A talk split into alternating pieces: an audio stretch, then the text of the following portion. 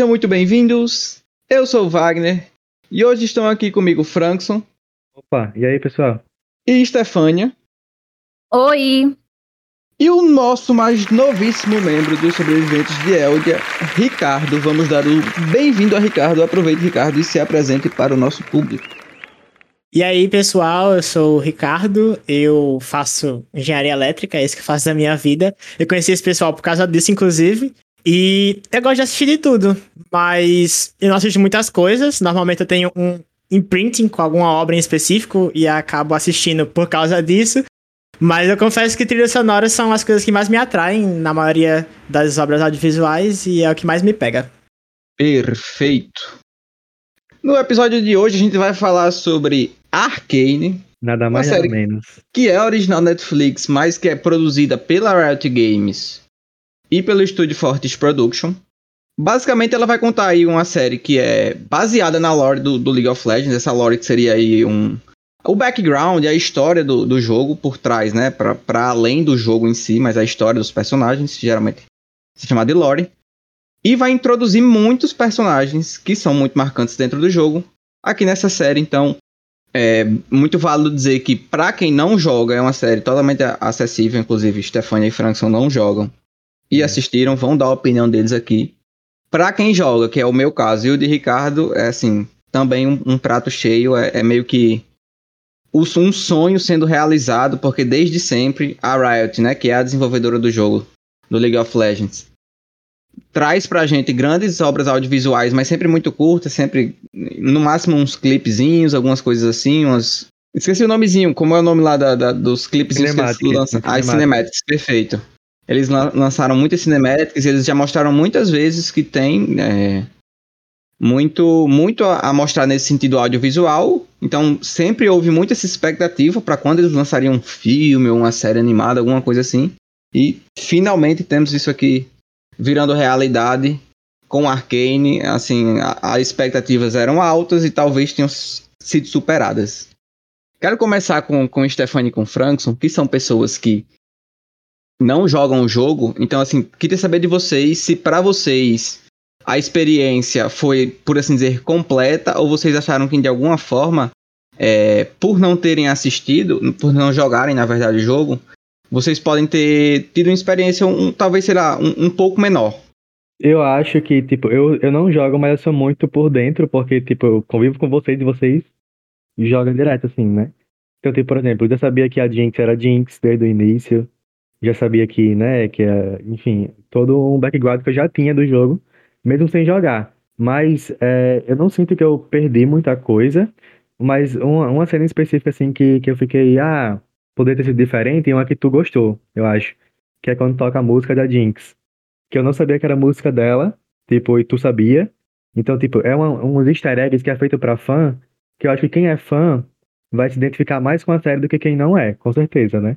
Perfeito. E era o que eu ia apontar. Se eu fosse dizer alguma coisa que eu senti falta, é aquele, aquela coisa que quem já joga. Ai, olha, o fulano apareceu. Ai, olha, o Cicrano ali no, no livro apareceu o Timo. Ai, o Timo. Tipo, é, é, personagens, easter eggs que eles deixaram pro, pra vocês. E que eu não consegui pegar e que eu queria ter pego. Mas enfim, eu não jogo, né? Então não foi feito pra mim. Mas tirando essa parte que deixou vocês animados, é, de resto, para mim, não senti falta de nada, não. Tá muito bem fechadinha a história para mim. Então, assim, pra quem nunca jogou, como eu havia falado, e vocês trazem aqui o, o Veredito, é uma série completamente acessível. Inclusive, eu queria comentar a respeito disso, porque um do, dos co-founders, né, do, do, do, do, da Riot Games, o, o Merrill, numa entrevista dele, ele fala que, em primeiro plano, Arkane é feito de League of Legends. Então ele fala o seguinte: nós estamos fazendo essa série para os fãs e se alguém que não é fã, que não joga, gostar, perfeito. Mas o objetivo deles ao fazerem era, era que os fãs da série gostassem da série e se sentissem é, felizes assistindo essa série. E assim, e ver que conseguiu é, agradar tanto pessoas que não assistem, eu acho que só mostra o que a Riot é capaz de fazer, de, de construir produções audiovisuais tão boas a ponto de que quem é fã simplesmente se apaixona E quem não é, adora tanto quanto quem é, quem, quem é fã, quem joga. Então, assim, esse ponto que ele comenta, que a série é feita para os fãs, e se alguém a mais que não é fã do jogo conseguir gostar, assim, eles atingiram, acho que talvez até mais do que eles próprios esperavam, já que a série tá fazendo muito sucesso por aí afora. Vários tops, né, na Netflix. Aqui no Ficou Brasil, acho que durante a 87, semana quase inteira ficou top 10. 83 países. 83, Foi, ela né? ficou top 10 em 83 países. Eu lembro que na semana de estreia, se eu não tô enganado, ela conseguiu desbancar o, o- o- assim, a série que mais foi vista na Netflix, que é Round 6, a gente não, ainda não entende porquê, mas vamos deixar em off. E, e conseguiu desbancar Round 6. E assim, tem uma coisa que eu acho interessante, que eu e o Ricardo a gente pode dar um, um, um comentáriozinho a mais, que a estreia da série, ela foi feita na Twitch TV. Justamente.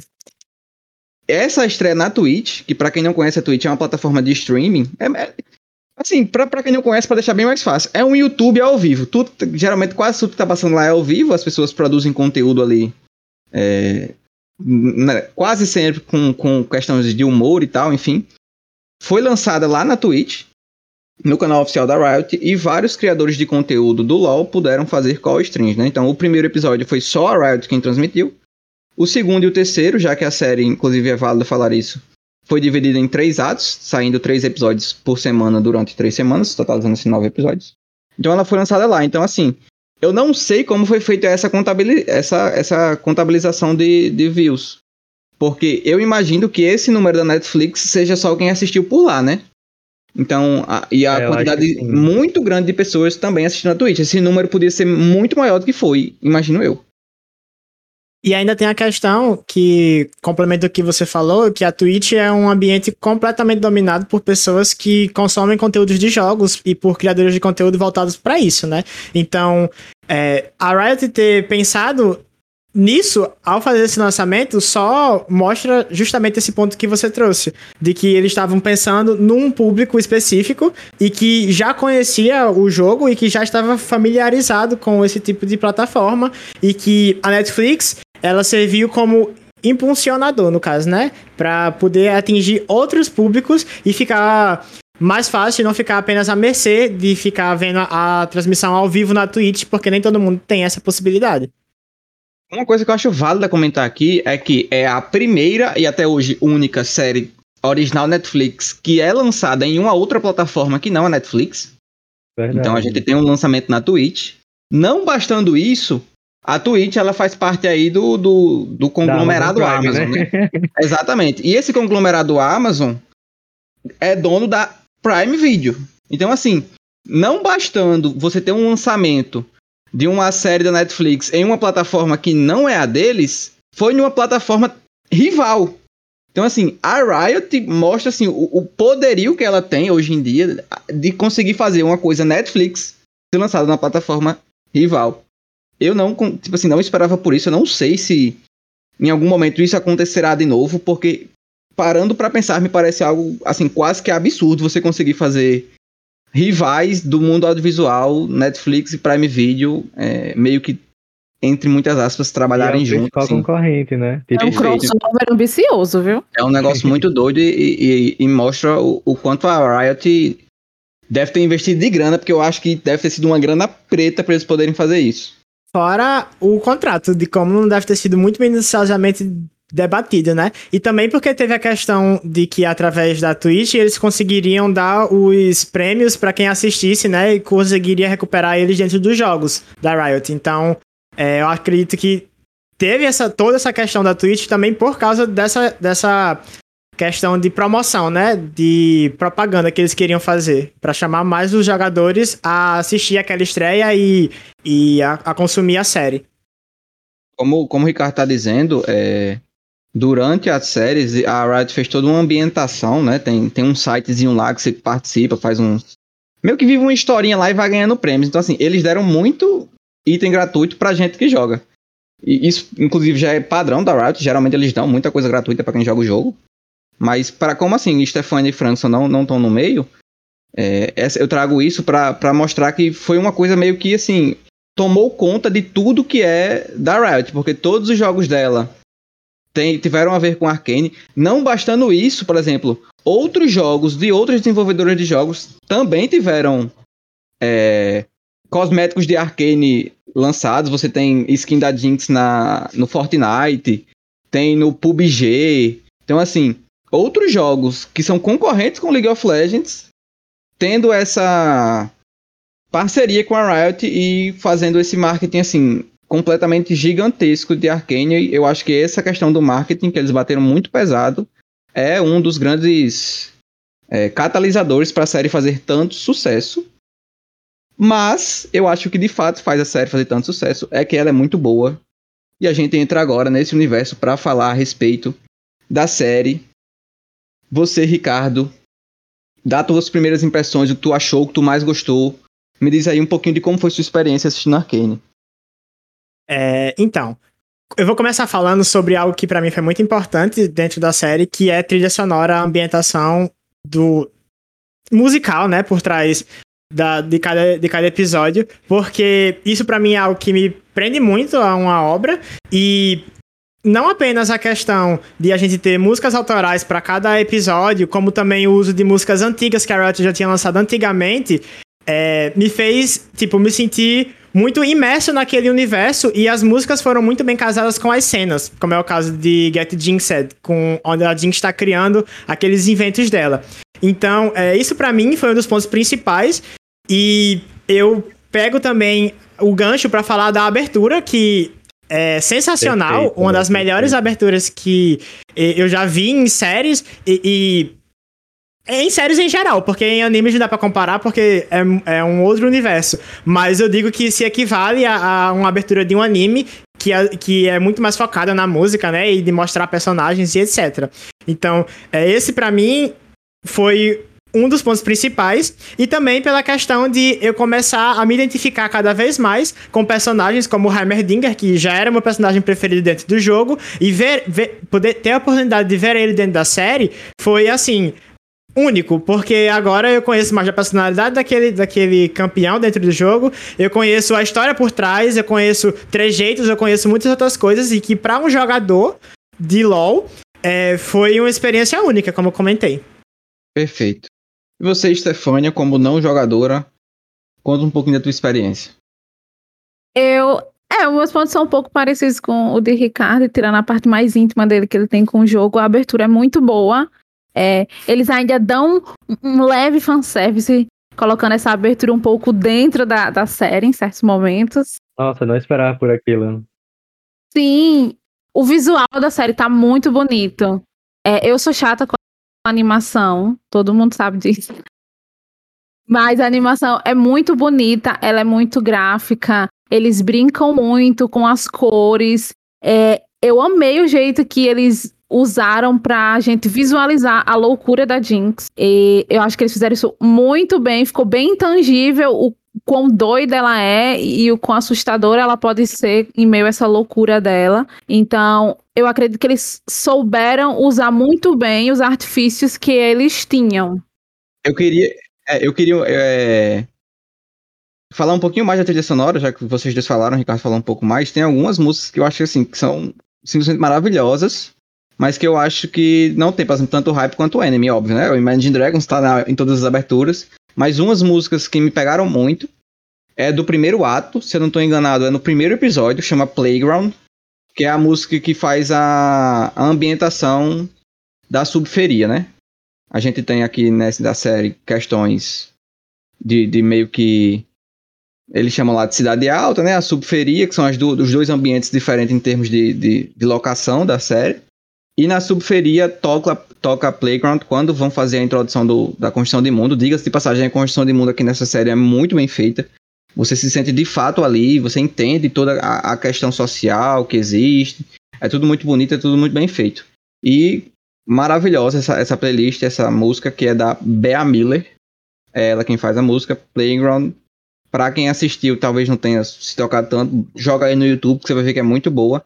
E uma que me pegou muito é a do terceiro ato, a de hoje, a, a última música, inclusive, do, do, do, anime, que é What Could Have Been. Assim, achei fantástica. para mim, finaliza a série de maneira, assim, esplendorosa, aquela, sabe? que começa quando a Caitlyn tá tomando banho, que aquela eu amei. Tocando Muito assim, um bom, clima né? bem de tristeza e aquele violino lá com a molesta, eu amei. Uhum. E assim, é uma coisa que a Riot faz desde sempre muito bem, é o departamento de música deles. É, é- é genuinamente bom, desde sempre. Tudo que eles fazem, as músicas são muito boas. Como vocês comentaram, tem o, o, o easter eggzinho, entre aspas, lá do Get Jinxed, que foi o clipe musical deles, dos mais antigos, né? Do- o mais visto, assim, que fez muito sucesso, hypou demais a, a Jinx na época que ela foi lançada, é o clipe musical do lançamento dela. E assim, mais recentemente a gente tem aí a, o K-pop dominando, é, eles fizeram com as KDAs assim, serviram tudo, basicamente, por exemplo, quem joga LoL e não tava nem aí pra, pra K-pop, ama as KDA. Todo mundo ama as KDA, a verdade é essa, não dá pra não amar elas, então... E não apenas. é, aconteceu o inverso também, né? Porque quem é K-Popper comprou a ideia das KDAs e, e talvez tenha até começado a jogar lá por causa delas, de você tá jogando com a idol de K-pop, né? Então, é, é, uma coisa que a Riot tá fazendo bem hoje em dia é conseguir é, fazer com que a música dela não seja, não seja totalmente vinculada ao LoL, apesar de ser, porque pessoas de fora consomem também, sabe? Pessoas que não estão inseridas dentro do, do contexto de jogar jogos da Riot. E aqui em Arcade eles fazem isso agora pra uma série, né? Então, assim, é, É eles estão fazendo eles isso... expandem, né? Muito grande. Não, e com certeza eles conseguem angariar novos jogadores. Eu espero muito que mais pra frente eles tragam alguma. Eu não sei se eles vão fazer isso, mas eu espero que alguém faça. Que é conseguir aí um- um- uma informação do tipo da quantidade de novos players que, que, que foram criando conta depois de Arcane, sabe? E tem Isso. toda uma questão de, da nova geração, né? Porque, tipo, LoL tá aí desde 2000, que, 2009, foi que lançou? É, o jogo 2009. foi lançado em Então, 2009. tipo, já tá na segunda década, né? Na, é, indo pra segunda década agora, em 2021. E eles querem trazer pessoas mais jovens, porque, tipo, tem muita. Ah, Fortnite, tem esses jogos assim que é mais pra pessoas de 10, 12 anos. Que, tipo, LoL não é, a primeira, não é o primeiro jogo que elas vão pegar e jogar. Então, acho que a série é uma porta de entrada muito boa pra essa nova geração. De, de meninos de, de 12, 13 anos, 14 anos por aí. E não apenas pro LoL, como também para os outros títulos que a Riot tá, tá planejando lançar, né? Ultimamente saiu um agora, que saiu co- concomitante com Arcane, que se chama Redestruído, e também tem outros títulos que estão sendo é, planejados para serem lançados. Então, é, a série vai, vai apresentar a Riot para essas pessoas como produtora também. Exato. E eu acho que esse ponto que você levantou é muito importante. A Riot há algum tempo deixou de ser só LoL, porque era um meme que existia, porque temos aí uma produtora que se chama Riot Games. E até o Valorant ser lançado, acho que ano passado, né? Valorant foi lançado. A Riot só tinha um jogo. Então era Riot Game, tá ligado? Não era Riot Games. Pronto. Pronto. E, e até Valorant ser lançado, existia esse meme. Por que games se só tem um jogo? E aí foi quando houve o aniversário de 10 anos do LoL, eles fizeram um evento super massa, chamaram uma de gente e trouxeram várias e várias e várias novidades que até hoje estão aí rolando. Arcane, inclusive, foi é, lançado nesse dia do aniversário de 10 anos do LoL. Eles trouxeram a, a informação de que ia se lançar Arcane. E aí todo mundo hypou e, e tudo mais e, e culminou no que chegamos aqui hoje.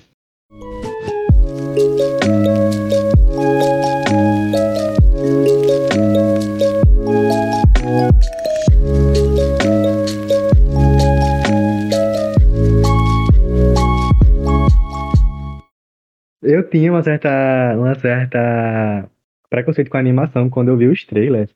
Por quê? Né? Aí vai. Tipo, essas cinemáticas que, que Wagner falou é muito bem feita. É tipo, é um nível absurdo de animação. Assim, é beira a perfeição de animação, sabe? Essas cinemáticas. Quando eu vi o trailer de Arcane, eu fiquei, meu Deus, essa, essa animação quadrada, cheia de, de paralelepípedo na, na imagem. Aí eu tipo, já fiquei com o pé atrás, assim, nossa, tipo, a cinemática Arcane, sabe? Tipo, não batia pra mim os níveis de animações, de, de, de diferença. Porque as cinemáticas é muito mais humanizado, né? Aí, mas... eu Ultra realista, digamos assim. Sim, ultra realista, exato. Mas eu me surpreendi muito com a animação de Arcane. Tipo, é uma animação que você vê que ela é meio simples, mas é muito bem polida, é muito bem feita. Tipo, salta aos olhos o nível de, de perfeição que eles conseguem colocar em uma animação que, tipo, é Então, aqui eu né, quero querendo- só, só. Por isso que eu não vejo o trailer. Eu quero só fazer uma, uma, uma- um adendo a essa questão dos termos, porque, por exemplo, Stefani e Frankson falaram da animação. E assim, a animação ela é perfeita, mas é quando a gente fala de fato em animação. O que, o que Franson pode estar tá confundindo um pouco é a questão de arte e design. De fato, a arte e o design, por exemplo, se você pega lá as cinematics lá, é um negócio bem mais realista, bem mais humano. Aqui não. Então, assim, a animação eu acho que o nível é o mesmo, porque quando a gente fala em animação, a gente tá falando em Fluidez. movimento. Exato, a fluidez do movimento daquilo que tá acontecendo. E nos dois é perfeito. Ah, o, que, o que muda é a questão do design e da arte dos personagens. Que aqui realmente é, um, é, é diferente da, do, do, padrão Riot, por assim dizer. Eles, eles têm um padrão mais amigável, mais. Um padrão mais padrão, sabe? Não sei se dá pra, pra falar assim, uma coisa mais amigável para quem vê. E aqui eles não trouxeram essa coisa tão amigável, e eu acho que isso é, tá intimamente ligado à série, no sentido de que, pelo menos para mim, é, uma, é bem amargo, sabe? Eu, eu acho que essa questão de você ter esse agridoce, você ter essa coisa mais amarga na série, um drama pesado e um drama vivido por vários personagens diferentes, cada um com seus dramas, cada um com suas situações a, a se resolver, combina mais com esse tipo de, de abordagem de arte e de design. Mas eu entendo perfeitamente o que vocês estão dizendo e, e acho, fico feliz que todo mundo conseguiu gostar da, da, dos te, em termos técnicos da série, porque de fato é perfeito. Eu acho que nesse último arco aqui no ato 3, a gente concorda que tem umas coisas assim que, inclusive, destoam do resto, mas que ainda são tão lindas e perfeitas quanto, sabe? Principalmente Totalmente. naquela questão do eco, né? Eu, eu fiquei em choque quando eu vi isso, porque eu não imaginava que eles fossem meter esses loucos, não, mas ficou muito bom. Inclusive, é, essa questão do eco, as lutas são muito diversas dentro da série, então você tem diversos tipos de coreografia de luta e de animação para as lutas. Tem uma luta agora nesse terceiro arco, que é a luta do Echo contra Jinx, que é surreal, porque ela destoa de todas as outras lutas anteriores e tem uma questão de é um meio Naruto e Sasuke dentro de, do negócio. de Exato, também tem essa questão. E tem aquela questão de meio de Naruto e Sasuke deles é, mostrarem é, o Echo e a Jinx é, no caso ainda Powder, né, quando eles eram pequenos e, e mostrar o sentimento que um está tendo ali pelo outro, ele está lutando com o seu antigo colega e etc. Então, é, eu acho que as lutas são um ponto alto por questão de, de coreografia e, e, e, de trilha sonora. Além da animação, que está muito bem feita e diversa nesses pontos também. Uma coisa que eu acho que eles fazem bem nesse, nesse ponto que você está falando das lutas, né, dos embates que tem entre os personagens, e como o Ricardo comentou, tem uma diversidade enorme de personagens lutando entre si, é que eles conseguem passar nessa luta toda a emoção que eles estão sentindo. Principalmente quando se trata da Jinx. Eu acho que a Jinx é aquela pessoa que coloca no perfil dela, tipo assim, intensa. Sabe? Pernas maluca. É, Complicada ela, e perfeitinha. Tá, ela tá o tempo todo, assim, no limite da emoção. Pelo menos a impressão que passa é essa. Eu sinto muito isso dela, que ela tá, assim, o tempo todo no limite do limite mesmo. E nas lutas, eles conseguem, inclusive, como a Stefania falou bem, mostrar de um jeito um tanto quanto diferente e, e até um pouco, não sei, assombroso o que ela tá sentindo. Eles fazem isso muito bem com todos os personagens. Então, as lutas nunca são a, a ação só pela ação. Está envolvido ali dentro daquela luta, daquela ação, um drama muito forte. E assim, para mim isso foi perfeito. Eu adoro quando isso acontece. E fico muito feliz que nessa série todo o processo criativo ele é da Riot. Então não é como se a Riot tivesse, tá aqui Netflix, toma essa grana e produz para mim. Não. A Riot, junto do estúdio Fortiche, produzem junto à série e todo o controle criativo da série é da Riot. Então, os, os produtores da série, que são as pessoas que, que fizeram ela, que criaram, você tem aí a pessoa do Christian Link, que foi um dos criadores, e como é o nome do outro, meu Deus do céu, eu vou lembrar. É o Ash Brennan, o nome do outro, são os dois principais criadores. É, eles tiveram um controle criativo, eu acho válido comentar, que quando meio que, tipo, foi dado o aval, né? Ah, vamos de fato produzir alguma coisa. Todo, aí pode ser que eles tenham combinado também, né? Que, mas é. o que eles falam é que a ideia principal, desde sempre, foi Vai Jinx. Contaram a história delas. Então não houve nem uma coisa que a gente se perguntava muito, né? Ah, a quantidade de histórias que existem na lore do LoL, como eles decidiram que ia ser a Vaia Jinx? Foi uma coisa que meio que já era decidida desde o início, não, não houve nem muito o que pensar pelo que eles contam em entrevistas. Então, todo mundo tinha meio que acertado isso, que queriam contar essa história. E uma coisa interessante que eles falam é que no início era para ser uma história que dos personagens que aparecem só teriam a Vai, a Jinx e a Caitlyn. Então, quando a história foi desenvolvendo e eles foram criando o roteiro e tal, aí foram sendo introduzidos dos personagens principais do LoL, né? Esses outros personagens. Então, o Victor, o Singed que eventualmente aparece, então vários outros, o Heimerdinger, né? A, a, o Jace, eles foram sendo trazidos para dentro da história depois.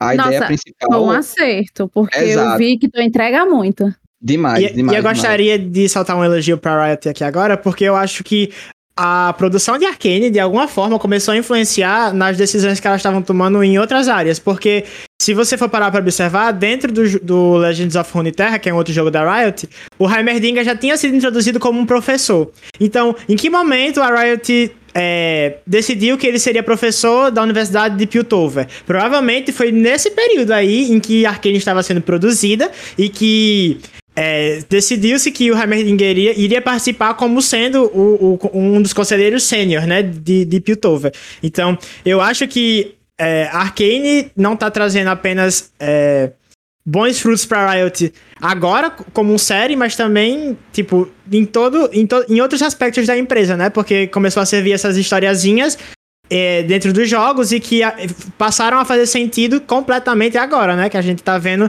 é, a, a construção do universo e a ambientação. Eu queria perguntar pra vocês, e aí eu posso começar com o Frankson. Qual dos personagens tu mais se conectou? Qual drama do, do personagem mais se conectou contigo? Ou tu mais gostou? De, desses diversos dramas que nós temos aí, de, de pelo menos aí uns cinco personagens diferentes com dramas diferentes. Oi, o que eu fiquei assim mais impactado foi o da primeira parte, co- é, que é o pai delas, entre aspas, como é que é o nome dele que eu O? Vender. Vender. O Vender. Pra mim, tipo, o peso que ele leva nas costas de, né, de tudo aquilo que eu não posso falar, vai ser spoiler, né, mas enfim, de todo o que aconteceu durante a, a vida dele e ele ter que cuidar de todo mundo ali, meio que uma, uma família e tal. É muito, foi muito pesado, assim, e, e ver o que aconteceu com ele é muito, foi muito impactante, assim, durante a série. O famoso carregador de piano, né? Sim, exato. Então eu acho que foi assim, um dos personagens que eu mais identifiquei, ele e o Victor. Mas o Victor eu só me conectei mais pro final, mas assim, que logo de cara foi ele, foi o Vender que assim, ah, eu gosto desse personagem, sabe? Uhum. E você, Stefania? Eu também gostei muito do Vender. ai. Ele é aquele personagem que é feito para ser amigável, né?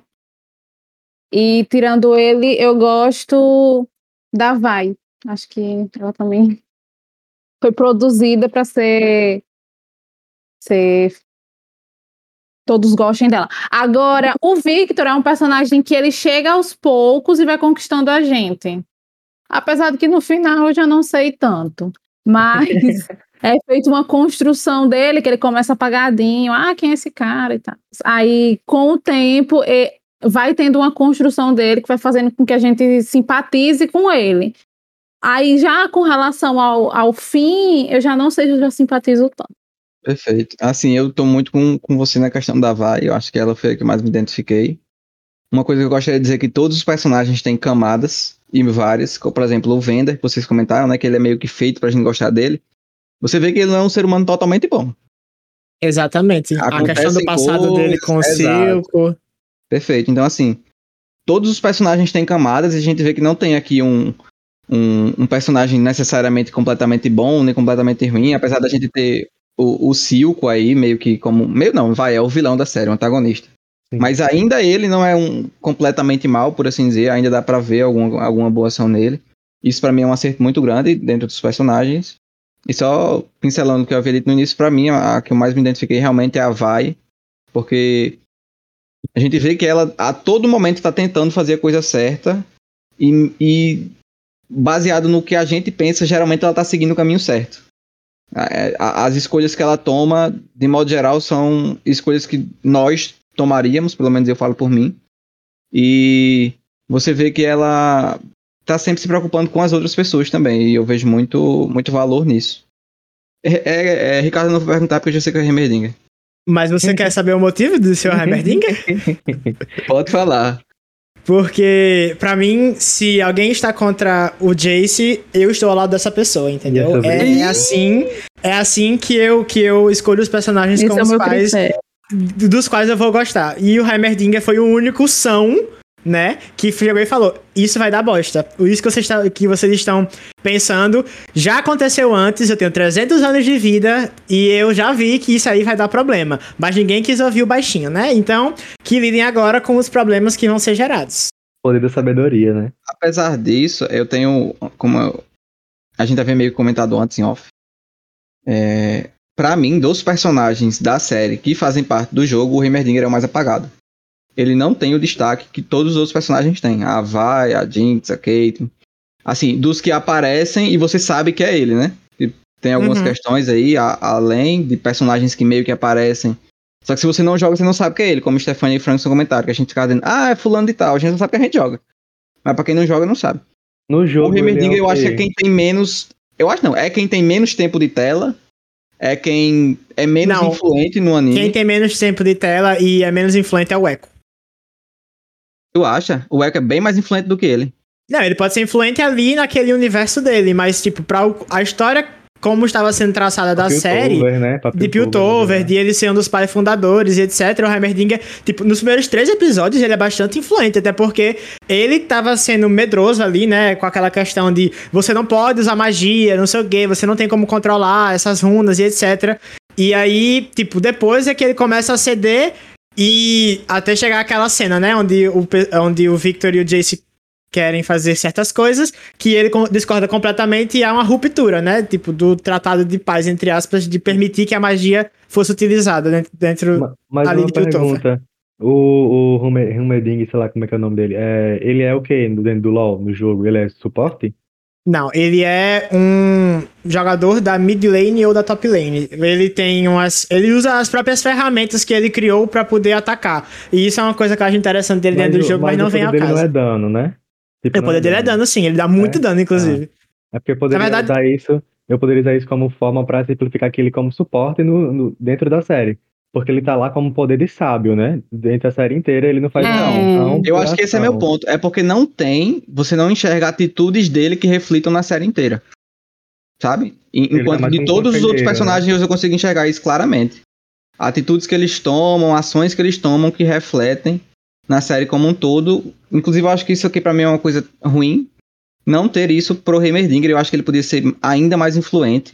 Principalmente como o Ricardo falou, naquele primeiro momento. Eu acho que ele é um personagem que, tipo assim, no final das contas é. Ah, beleza, ele é fundador de Piltover, ele é um dos mais sábios e tal, professor, e tipo, tá todo mundo meio que cagando porque ele fala, infelizmente. É, É A isso que acontece na sinto a série. mesma coisa. ele acaba não, não é tão levado a sério. Ah, é só esse velho aí que fica enchendo o saco da gente. É assim que tratam ele. Exato. E eu penso que talvez, um grande talvez aqui, ele tenha uma mini redenção agora com o Echo, né? Com o que acontece mais pro final. É, Talvez. Um grande talvez. Eu acho A que ele achou. Eu acho especular se vai ter ou não a segunda temporada. Ah, mas Eu a gente vai teorizar não. sim. É, dá pra teorizar com certeza. Não, eu mato a Riot e a Netflix se elas pararem aí, onde elas terminaram. Porque o final. mas eu acho é... o final assim, perfeito, pô, super poético. O final é poético, mas assim, eu quero uma continuação da história, entendeu? Ah, eu também, eu, eu necessito. É, Ele acabou de um jeito que a gente quer saber o que, o que vem por aí. Então, tipo, não pode parar aí. Não pode mesmo. Até porque, pra quem conhece a lore do jogo, sabe que tem mais coisa depois. Entendeu? Tipo, então, é, se você sabe que vem mais coisas depois, você não tem como aceitar aquele final ali como sendo é, é, o ponto onde depois você já conhece tudo, sabe? Tipo, por isso que não, não foi mostrado. Eu acho que tem muito mais coisa ali pra ser desenvolvida, é, é, até chegarmos no ponto atual, onde a Riot deixou a lore do jogo. Pra quem se interessar, tem um site com- da Riot contando todas as histórias de todos os personagens e a ambientação onde eles vivem. É, e aí, tipo, que, pra quem já leu isso, sabe que não acaba ali a história de Arkane. Perfeito.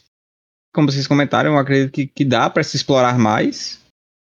Baseado no sucesso, é possível, mas eu não acho que, que vai ser. Pelo menos a impressão que eu tenho é esta.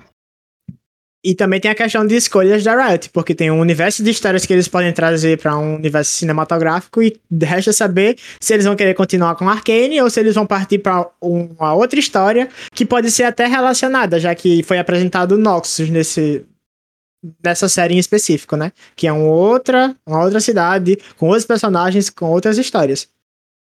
Wagner do futuro aqui passando para falar que já foi anunciada a segunda temporada de Arcane. Fazer Exato. meio que uma série ant- antológica, né? Cada temporada uma história diferente. É, assim, o que a gente gostaria que existisse aí era o universo cinematográfico Riot, né? um, um RCU. Seria perfeito, mas não sei. Assim, eles já mostraram que saber fazer, eles sabem. Sim, verdade. Vamos ver se, se financeiramente falando fizer sentido. Eu não vejo por que eles não fazerem, tá ligado? O que eu espero que aconteça eventualmente seja eles pegarem um arco curto e fazer um filme. Colocar no cinema, eu tenho certeza que história dá dinheiro demais. Inclusive, eu acho que daria mais dinheiro se eles juntassem isso aqui tudo É. em dois filmes e jogassem Eu acho que teria que ser três, mas Aquele primeiro ato em um filme ficava tudo. ficava perfeito, exato. Verdade. E, só- e seria um filmezinho de duas horas que te entrega a introdução, que te entrega um desenvolvimento e que entrega uma conclusão ali. Apesar de teoricamente ser uma conclusão em aberto, mas assim, é ele te entrega tudo. Eu, eu- o, o- o primeiro arco, ele introduz perfeitamente o universo que a gente vai, vai adentrar. Eu acho interessante que ações tomadas pelos personagens no primeiro episódio reverberam até o final do anime. Então, assim, tudo que aconteceu é por causa de uma coisa que eles fizeram lá no primeiro episódio. E, e- e isso vai se desencadeando, se desencadeando, se desencadeando, e coisas vão acontecendo, várias e várias e várias coisas, até chegar onde chega. Eu acho isso muito importante, porque você mostra que a história é muito coesa. Tudo que. Só pra completar, tudo que acontece na série tem motivação, tem porquê e faz sentido. Eu acho que isso é, é raro de ver acontecer, e eles fazem com maestria. É, outra coisa que eu gostei foi o formato. Três episódios por semana. Os três episódios são como se fossem três arcos. Então você acaba esse arco com vontade que chegue logo a próxima semana para você ver os demais. E ao mesmo tempo é, é melhor do que seria ah, se fosse um por semana ou se fosse todos saindo. Colocar três por semana foi muito bem pensado. Eu concordo plenamente. Inclusive, é uma coisa que, como você falou, Stefania, é, você tem brecha pra teorizar sobre o que vai vir pela frente, você te- tem brecha pra se sentir ansioso pelo que vai vir pela frente, mas você se sente satisfeito de naqueles três episódios, tipo, como, como telespectador, você assistiu aquela, aquela história da- daqueles três episódios e você sai satisfeito. Não é como você se você tivesse assistido um anime de 20 minutos e ficasse morrendo pra saber o que vai acontecer nos próximos três, sabe? Tem- tem Sim, exatamente, hype, esse é o né? sentimento. Tipo, o hype, ela, ela não perdeu o hype. Porque, por exemplo, se fosse um episódio por semana, seriam nove semanas até ela terminar, né? Então vai que o hype acabasse enquanto as nove semanas durassem, sabe? São três meses. Ela conseguiu fazer em três semanas, né? Então. É, foi bem. E faz rápido. com que ela fique mais tempo, assim, acho que sendo falada. Porque quando uma série da Netflix sai toda de uma vez, tem gente que assiste um dia só. Eu seria Não julgo, pessoa. porque eu também faço isso. Só essa pessoa. também. Mas. Mas faz com que fique mais tempo na boca do povo. E eu acho que o objetivo era esse mesmo, era deixar a série rendendo aí por mais tempo, só que não tornar ela completamente longa a ponto de perder o hype. Como vocês comentaram. Eu acho que a, a- análise é essa daí mesmo, e eles fizeram perfeitamente bem. Não sei se isso já foi feito antes, de soltar três assim por, por semana, não lembro de, de ter Eu assistido lembro, nada assim. na Netflix, não. Que eu lembre, não. Eu também. O máximo é um por semana, mas é uns que não é original Netflix, é o que ela distribui Isso. apenas. Vocês têm mais alguma coisinha pra gente comentar, ainda sem contar nenhum spoiler?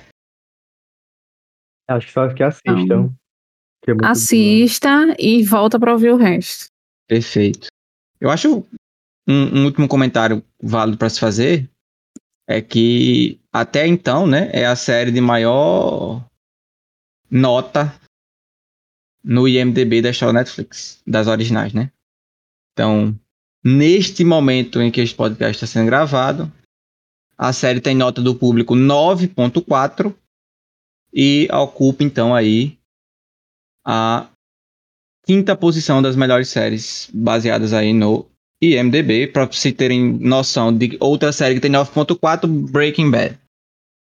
A aclamação veio aí. Será que teremos M próximo ano? Fica o questionamento, né? Pode crer. E assim, eu acho que é uma série que tem total chance de disputar esse tipo de premiação. Porque ela não Também fica devendo acho em que nada pra- pra série nenhuma.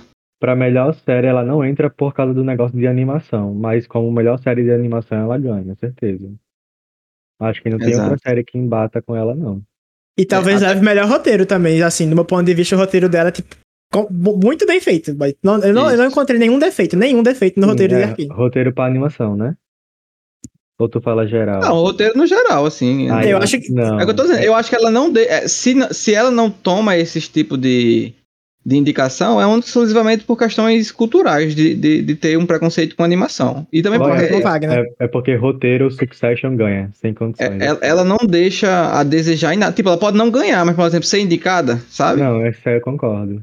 Precisa ser indicado. Exato. Não, e, e são, e são, e são é, prêmios que a indicação já é a vitória, sabe? Porque é uma animação de uma produtora que acabou de lançar a primeira série, entendeu? Baseado Então, num tipo, jogo de videogame. Exato, então quebra vários tabus em pedacinhos e a indicação já seria o, o- a, vitória, entendeu?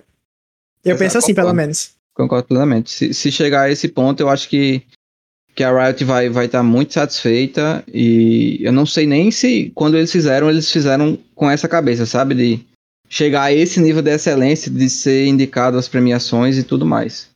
É uma das poucas animações de, de. Animações assim, filmes em geral, de adaptações de jogos que funcionam, né? Exato, eu tava pensando nisso, eu até comentei com vocês. Você tem Steins Gate, que é um anime que adapta um jogo. Faz também perfeitamente bem. Eu acho que é assim. Um nível muito próximo de Arkane. Eu colocaria os dois na mesma prateleira de, do quão bom é. Eu também. E agora a gente tem Arcane, que também. É porque não adapta necessariamente o jogo, né? Ai, não, eu já ouvi é, falar. Teve, já é. teve esse ano também a original Netflix, a do Dota, Do né? Dota. Dota Dragon's Blood. Sim. Eu vejo gente falando bem, vejo gente falando mal. Mas é assim, a bom, gente- mas não chega aos Então, pés. Tipo, perfeito. Eu acho que esse é o ponto. Eles acertaram demais a Riot. E assim, pra ser bem honesto, é, supera um pouco as expectativas, só que também não me. Como é que se fala? Não, não me pega de surpresa. Porque eu já sei qual é o nível Riot de fazer as coisas, entendeu? E, e- e o nível é esse aí, eles fazem tudo com muita excelência. E, E se não for reconhecido, eu vou xingar muito no Twitter, e é isso. é, é sobre isto. Você que não assistiu Arcane, essa é a sua obrigação. Agora já tem tudo, né? Quem quiser aí Maratonar. maratonar, é, fica à vontade. Ninguém né, não é fiscal de, de, de assistir série, ninguém. Pode assistir maratonando se quiser. Eu acho que inclusive deve ser uma experiência bacana. Eventualmente eu com certeza vou rever Arcane. Pode ser que, que eu faça assim ou não, não é muito minha praia, mas enfim. Vai depender do, do hype na época. Fica aí que a gente vai voltar agora para falar com spoilers daquilo que mais chamou nossa atenção, do desenvolvimento dos personagens, dos pequenos plots de, de roteiro mais interessantes. Voltamos já.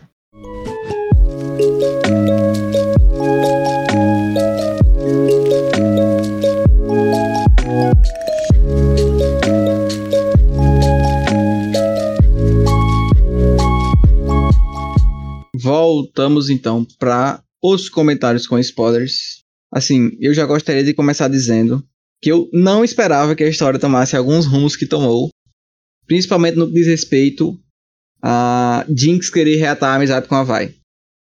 Eu acho que assim me pegou de surpresa, porque pra gente que joga é meio que uma história já datada, que elas duas não se dão bem, que são meio que inimigas por alguma coisa que aconteceu e a, a, a série mostra isso, que foi que houve.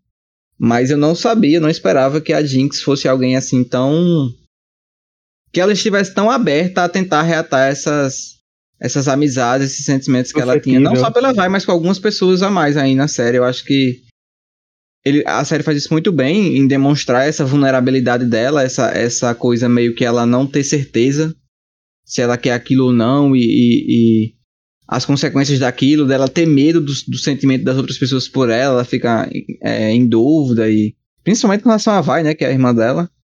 Então eu não esperava por isso, me pegou de surpresa e eu acho que foi um acerto muito bom do roteiro, pra ser bem honesto. Mais uma vez, mostrando pra Game of Thrones como se construir uma vilã que vai endoidecendo ao tempo, né?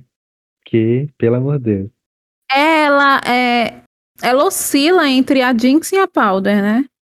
A gente Sim. vê isso mais claramente, acho que no último episódio, que é quando ela literalmente coloca duas cadeiras para escolher qual personalidade vai ser a que ela vai usar.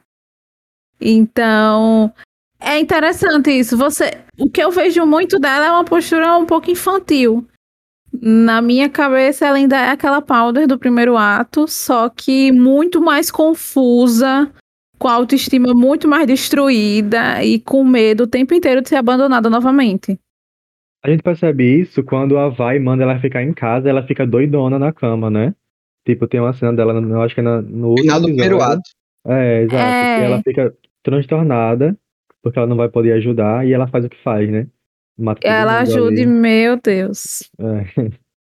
É aquele meme, né? Aquele meme que saiu. Se você não puder ajudar, atrapalhe. O importante é participar. Foi bem assim. Sim, e assim, o, o, o que me deixa um pouco frustrado é que ela só queria ajudar, sabe? Não, eu não culpo ela pela morte dos, dos meninos, sabe? Tipo, ela não. Ah, eu não- culpo, porque foi ela, a culpa foi Ah, dela, mas é- culpo. é uma Tipo culpa que assim. ela tem que a gente entende porque que aconteceu, tá ligado? Não, É, mas tipo assim, eu, eu não coloco a culpa que ela, que ela fez por querer, porque não foi. Não, sabe? não foi, exato, não foi Se por você querer. faz bomba, né? e Você não tem noção da dimensão da sua bomba. Não Porque chama ela- da bomba, né? Que você pode matar todo anos, mundo. né? Tipo, Mesmo assim, anos. uma criança de fazendo bomba, a gente já vai começar com essa problemática. Mas enfim, é, é, se- eu não acho que ela tinha que ter jogado uma coisa que ela não tinha noção da proporção que ia tomar. Então, não sei. Ela é criança ao mesmo tempo, né? Tem que passar esse pano. É, é confuso. Isso, isso, não é preto no branco. Na real, eu acho que ela tinha uma certa, ela tinha uma certa ideia, ideia de a proporção que iria tomar, porque ela viu o negócio explodindo lá no lá em Piltover. Ela sabe o quão destrutivo aquilo ali é, sabe? Só que eu acho que ela não esperava é, que as consequências da explosão fossem ser tão Então, Aham. né? Até porque eu acho que. não, Não, é- é, eu me confundi aqui. Eu ia dizer que ela não sabia que é, já estava estabilizado e que era mais poderoso, mas naquela época ainda não estava estabilizado as pedras Hextech. É, mas e também tem aquele negócio que eles conseguiram escapar, né? Então acho que na cabeça dela eles iam conseguir fugir do mesmo jeito. Não sei ao certo. Na Ela só cabeça queria se dela e da mostrar- gente, né? É, Ela queria se mostrar útil, porque ela nunca foi útil. E, te- e teve toda aquela, aquela, aquela questão do menino lá chamando ela de, de Jinx, Já né? dava o azar, exato. É. Tipo, que tinha mau azar e tal. Então, tipo assim, ela tava com aquilo na cabeça, ela queria se mostrar útil de alguma forma. Aí a outra forma que ela achou foi a forma mais Doida. doida possível, né? E, e assim, é, é por isso que eu acho que eu, que eu gosto tanto dessa série. Quando a Vai decide meio que abandonar ela, eu também entendo a Vai. É, não consigo ficar com raiva da É Vai. tipo, não dá pra ela ser 100% madura naquele momento. Você vê que ela protege muito a irmã.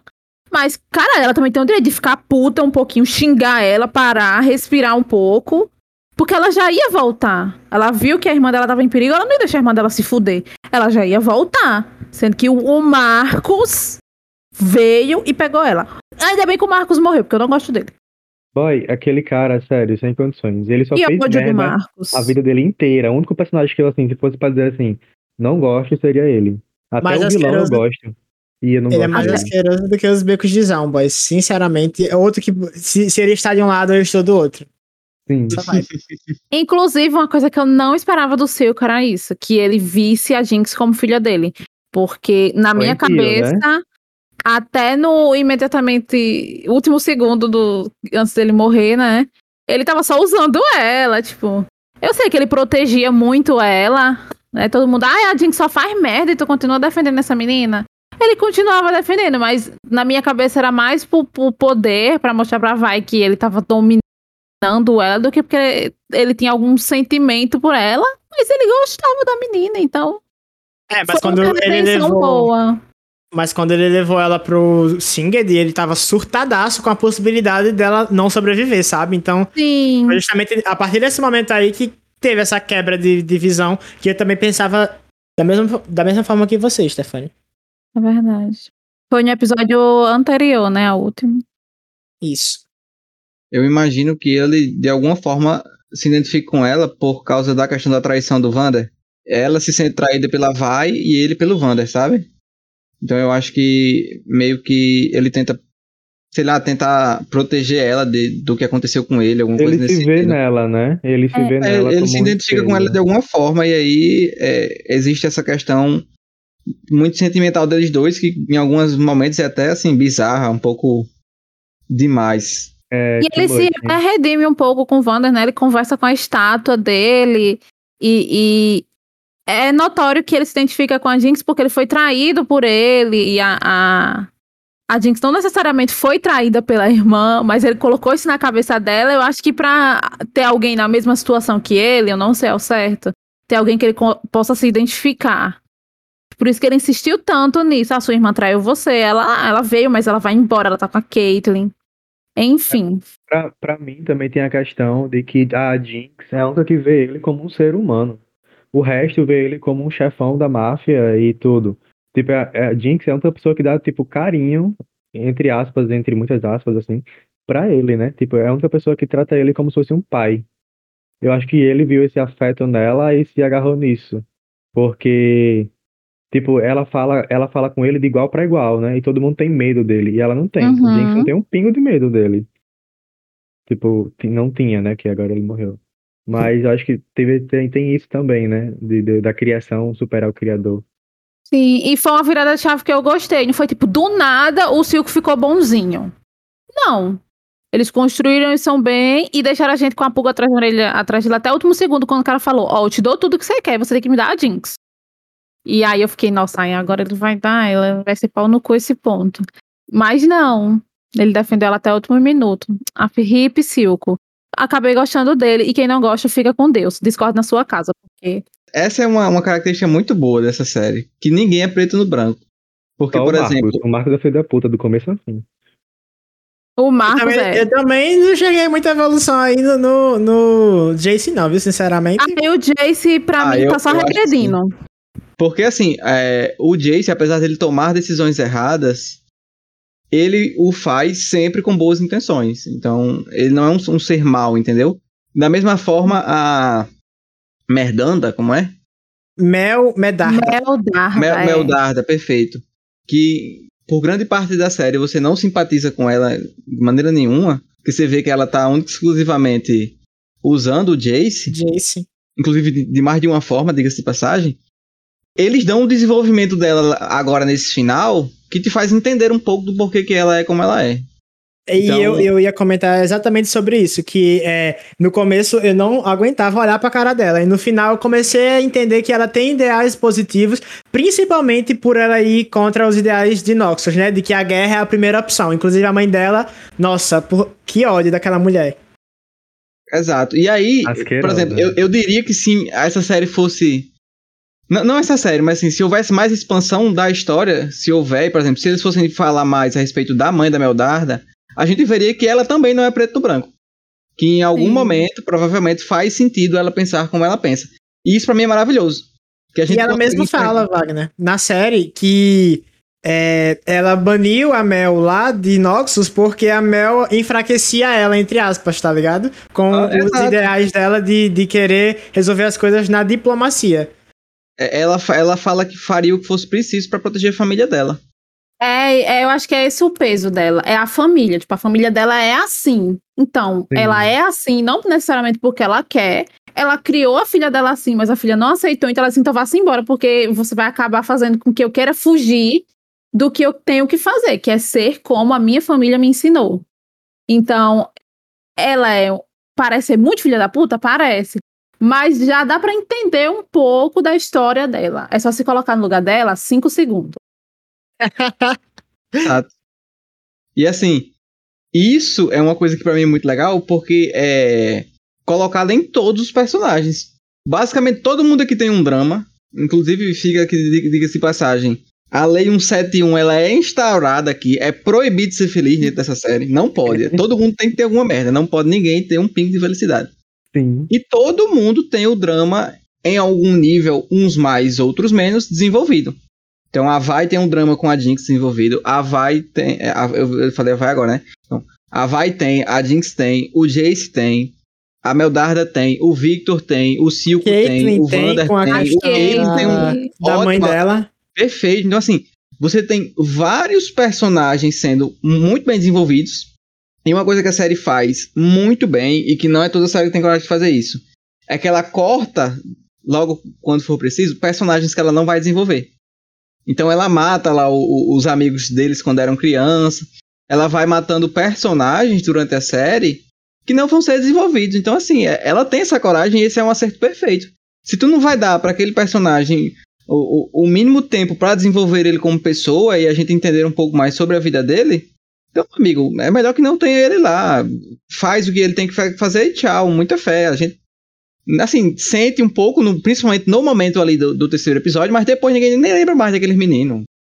Lembra porque tem o, o óculos dele na vai dentro do jogo e É. tal, mas assim. Eu lembro porque, principalmente, eu não sei por que especificamente aquele menino, mas aquele menino ele é muito presente, o magrinho, que eu não lembro o nome. Na, na Ele é Jinx, mu- né? Ela é muito presente nas alucinações da Jinx. Eu acho que é porque ele dizia É. que ela era o azar, né? que ela era o Exato, azar. exato, exato. Por isso, ele é exato. muito presente. O gordinho não aparece tão. Oh, meu Deus, eu não lembro o nome dele, por isso que eu tô chamando de gordinho. E, e veja Mas- bem, é, até personagens que têm pouquíssimo tempo de tela, a gente consegue, eles conseguem desenvolver. Que é o caso da boy que é apaixonada pelo Victor. Sim, Nossa. Ela Nossa, aparece duas ou três vezes na série.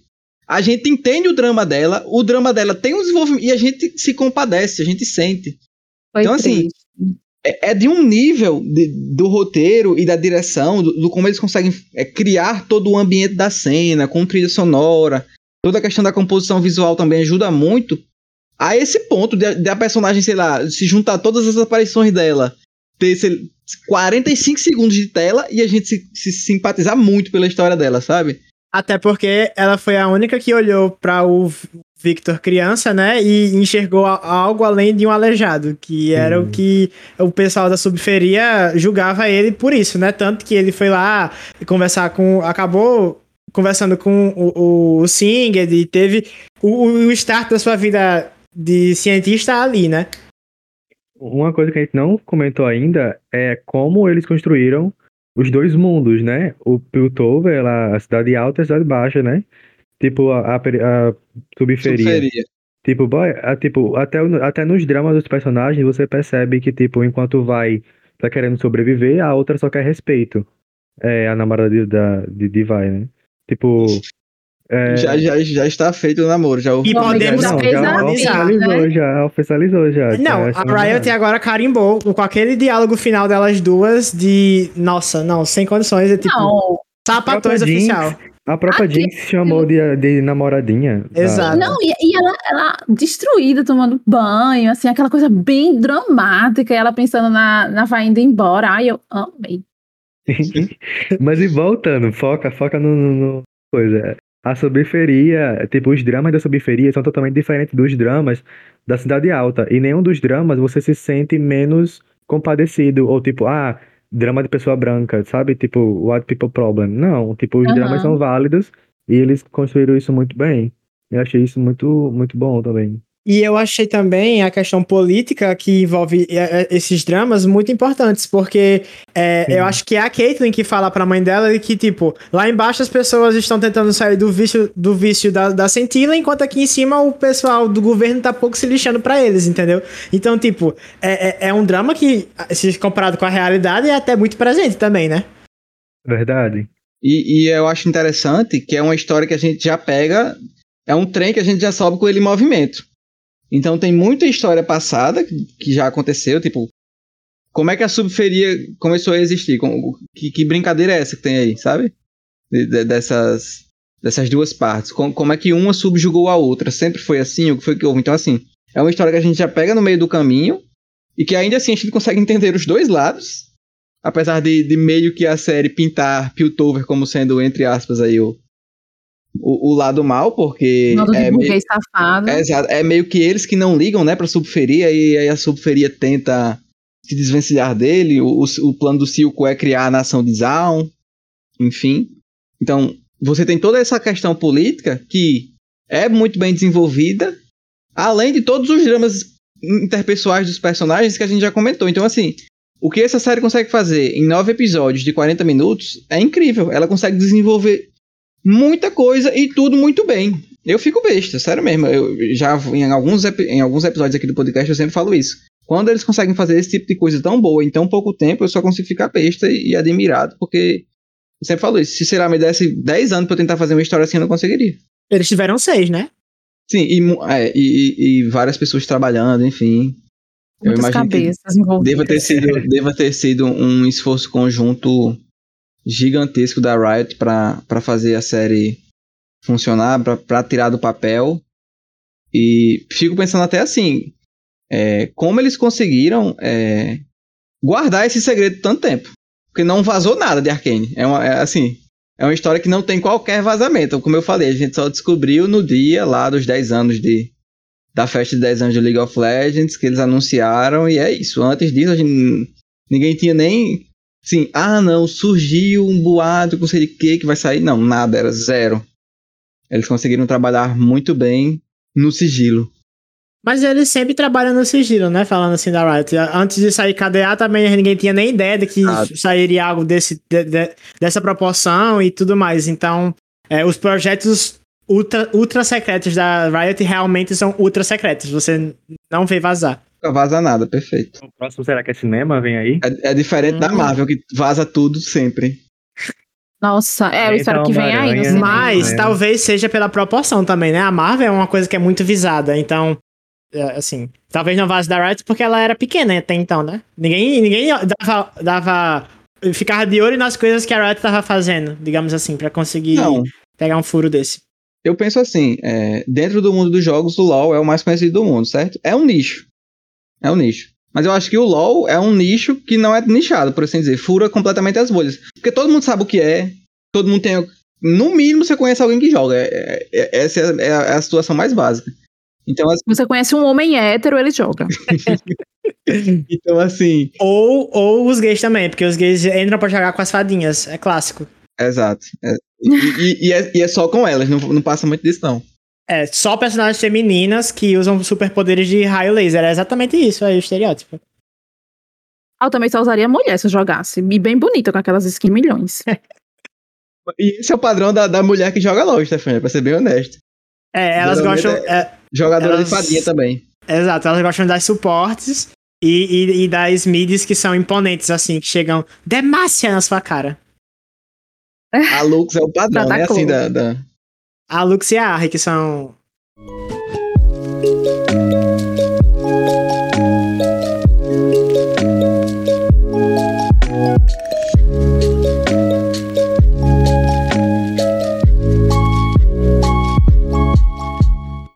Assim, eu queria saber de vocês se para vocês teve alguma coisa que, que você não gostou, que incomodou. É, é, o final, é isso. Você não gostou? Não, eu gostei do final. Eu, eu não gostei não, de parar ali. Pra mim foi. Ah, Nossa. É.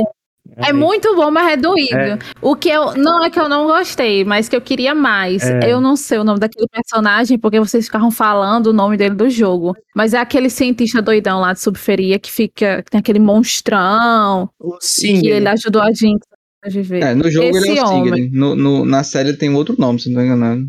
Pronto, é um personagem que tem potencial e a gente vê ele muito pouco.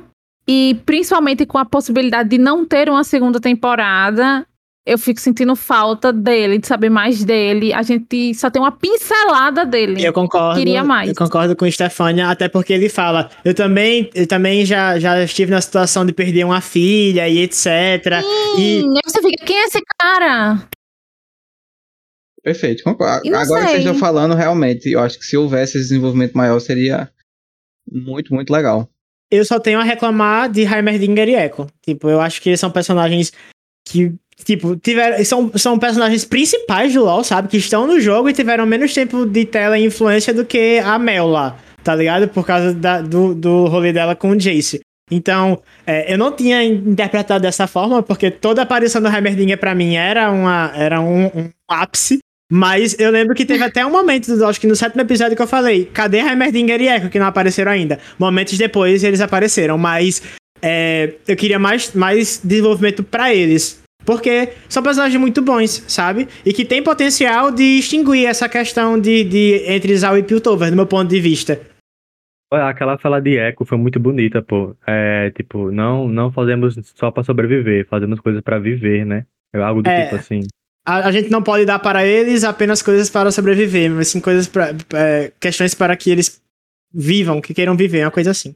Sim, são muito duas bonito. pessoas razoáveis que, que haveria condição deles conversarem e tentar resolver diplomaticamente, né? Que é o que é tentado, mas não consegue.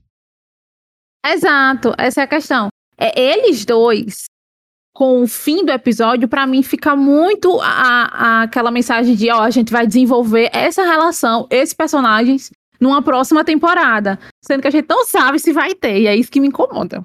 Minha reclamação Sim. é essa, eu estou incomodada com isso. O, o final só, só é. Eu digo que o final é ruim porque eu não sei se vai ter próximos. É. Entendeu? Tipo, aí eu fico nesse, nesse limbo de eu gostei ou não do final. Porque se acabar ali, pra mim, o final é inacabado. Mas se tiver continuação, aí eu vou gostar, entendeu? É, Eu, eu é não porque sei. hypa muito pra uma continuação. Porque, tipo assim, Aí é ruim se não tiver. Eu, eu gosto de pensar no que, que a história quer contar, sabe? Eu acho que sim, a, a, série quer contar a respeito da questão Piltover e Zal, né? Do lado alto e da subferia. E eu acho que, inclusive, ela faz isso muito bem. Mas eu não acho que, que é, é sobre isso, entendeu? Eu acho que é também sobre isso num nível menor. Eu acho que o que de fato ela quer contar, pra mim, é a, a história da Vi e da Jinx, que inclusive, como eu comentei no primeiro bloco, é a história, é a ideia inicial.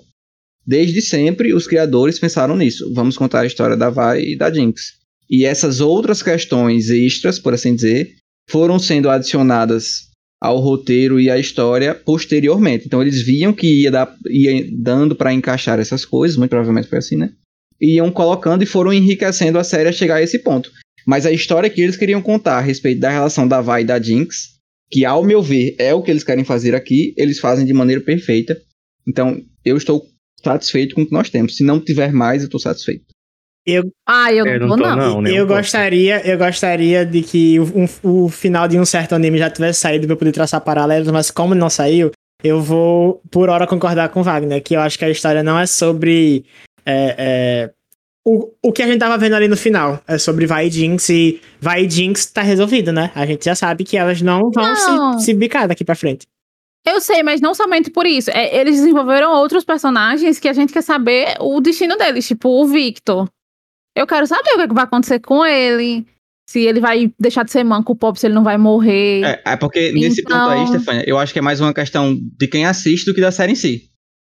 Uhum. Entende? Sabe? Não, mas não, não, não necessariamente. Se você desenvolve personagens e você não dá finais pra ele, eu quero saber o final dele, entendeu? Tipo, eles, Se você eles desenvolve deixaram, a eles deixaram você desenvolve aberto. essa problemática do, do pessoal lá e você vê a possibilidade de dar certo juntando o Homem Peludinho, que eu não sei falar o nome, e o Eros, aí, tipo, dá brecha pra gente querer mais daquilo. concordo. Talvez sejam as minhas expectativas projetadas nisso, mas se eu tenho expectativas é porque Não, eles eu concordo com- com isso. É porque não é sobre isso a história. O meu ponto é só esse.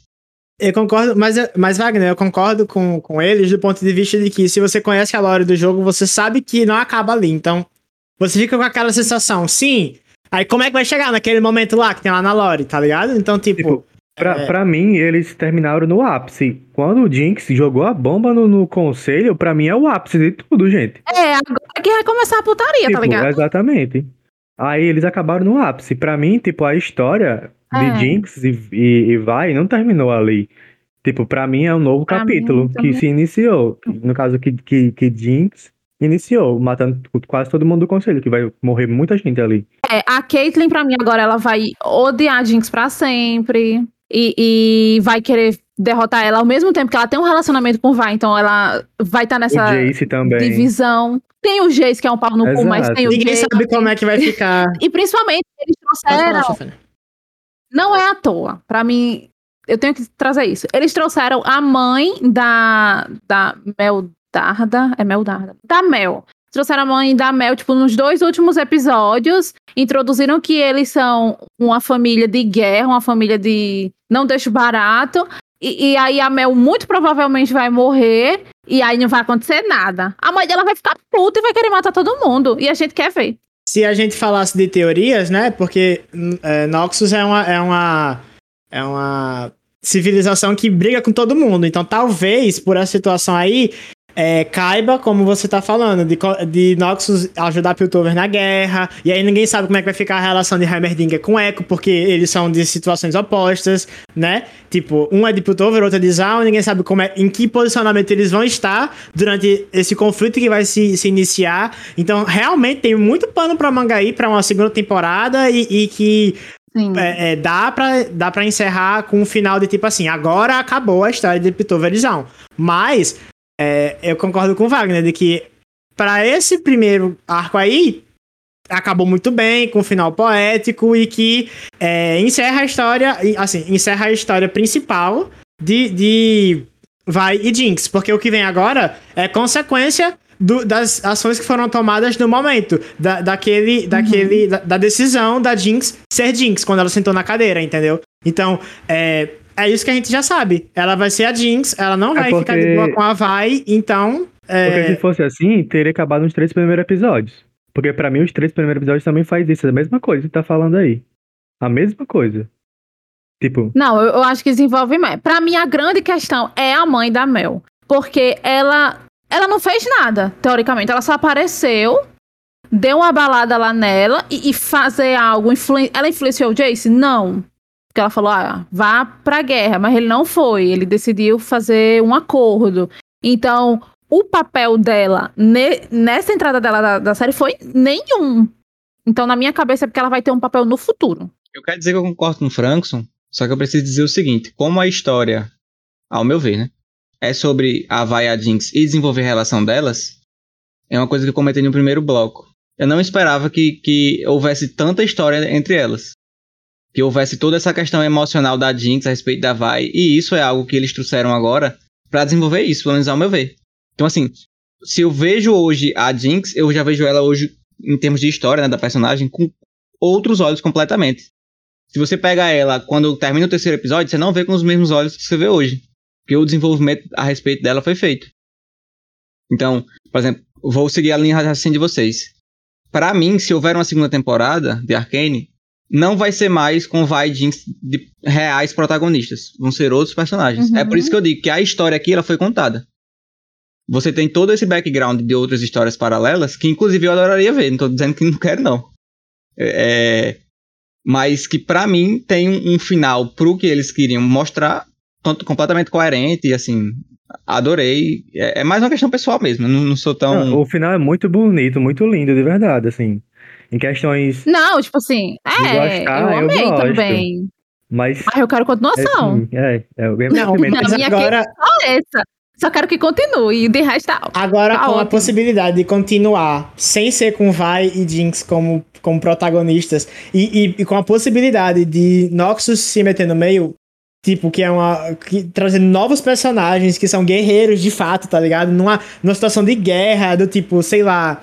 Guerra Infinita do, do, do, do, MCU, eu, eu estou hypadíssimo com essa possibilidade, porque o que eu mais queria ver era a, a, a guerra de Ionia e Noxus, como eu acho que a Riot não vai adaptar, que isso faz parte da, da lore do LoL.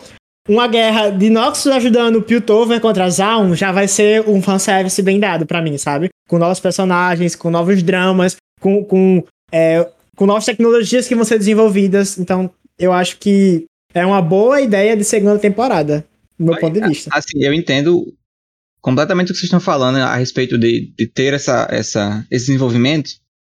Só que eu enxergo é, a questão da Mel com outro viés. Que ela vem para falar, ó, oh, a gente quer o hashtag porque a gente precisa da arma. Então eu consigo, eu acho mais coerente seguir esse viés. De o hashtag ser desenvolvido por Piltover e Piltover ajudar Noxus nas guerras de Noxus não Noxus ajudar Piltover numa guerra contra Zaun. Pelo menos é a, a, forma que eu enxergo. Apesar de eu concordar 100% com vocês que tudo que vocês fizeram faz totalmente sentido. A bomba estourar, a Mel Darda morrer, a mãe dela fica puta e começar o pau torando. Todo sentido. Não, não, não, vejo erro nenhum, lógico, nem nada disso. Mas para mim eu acho que faz mais sentido acontecer o que a série fala. Ela vir buscar a Hextech para lutar nas, nas guerras dela. Gostaria que fosse assim também, inclusive. É, fora isso, eu não, não tenho o que reclamar mais, não. Nem eu. Então acho que é isto. Vocês têm mais algum comentário para fazer? Coisas que gostaram? Porque que não gostou, ninguém tem mais para falar, né? Uma coisa assim que você olhou e disse, não, gostei demais. Fotografia. A fotografia da série é impecável. Assim, Não. A direção girando a câmera quando dá um. Quando, quando Vi dá um morro no- nos personagens é muito foda. tipo, eu fiquei, eu fiquei em- embasbacado com alguns planos que eles estavam traçando, sabe? Tipo, de iluminação, aquele, por exemplo, do, do, naquele lugar onde o Victor vai pra ficar sozinho, que a primeiro mostra contra o sol, depois mostra o sol batendo nele. Então, tipo, tem várias questões de fotografia que me encantaram muito, principalmente na subferia, que tem toda aquela estética neon e etc. Os meus Cyberpunk, eu ia comentar isso aí, muito legal. As cores, as cores na, na série, gostei demais. Os figurinos dos personagens, as roupas que eles usam, acho também um negócio assim, super condizente com a realidade de cada um e, e, tipo, um negócio chique, sabe? Pessoal lá, até, até o pessoal lá da, da subferia, eu acho que é, é, é muito bem feito. O design de personagem, de modo geral, é uma coisa que me, me encantou muito, go- gostei demais, assim. É, vários e vários momentos do, do- da série, se você tirar um print, é um negócio assim, maravilhoso. Então, visualmente, encanta demais. Até mesmo a questão lá da- do lugar do Echo, né?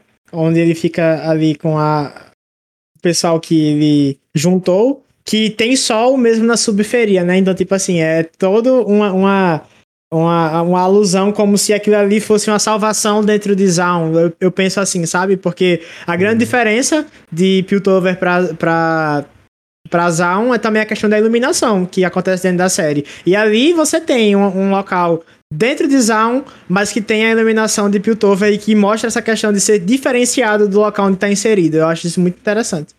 Sim, ai lá, é muito bonito. Aquele mural que o menino fez com todo mundo.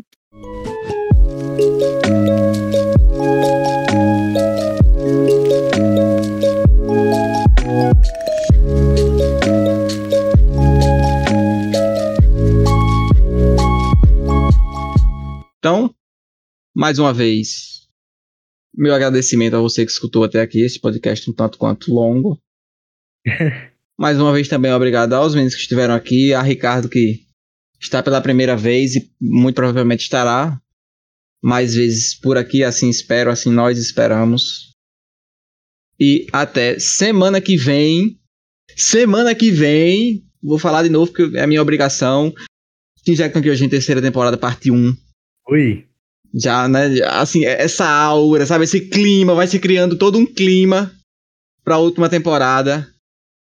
Estaremos aqui na semana que vem com a parte 1 de Jack no Kyojin. Terceira temporada. Até lá. Tchau, tchau. Valeu, pessoal. Valeu. Tchau.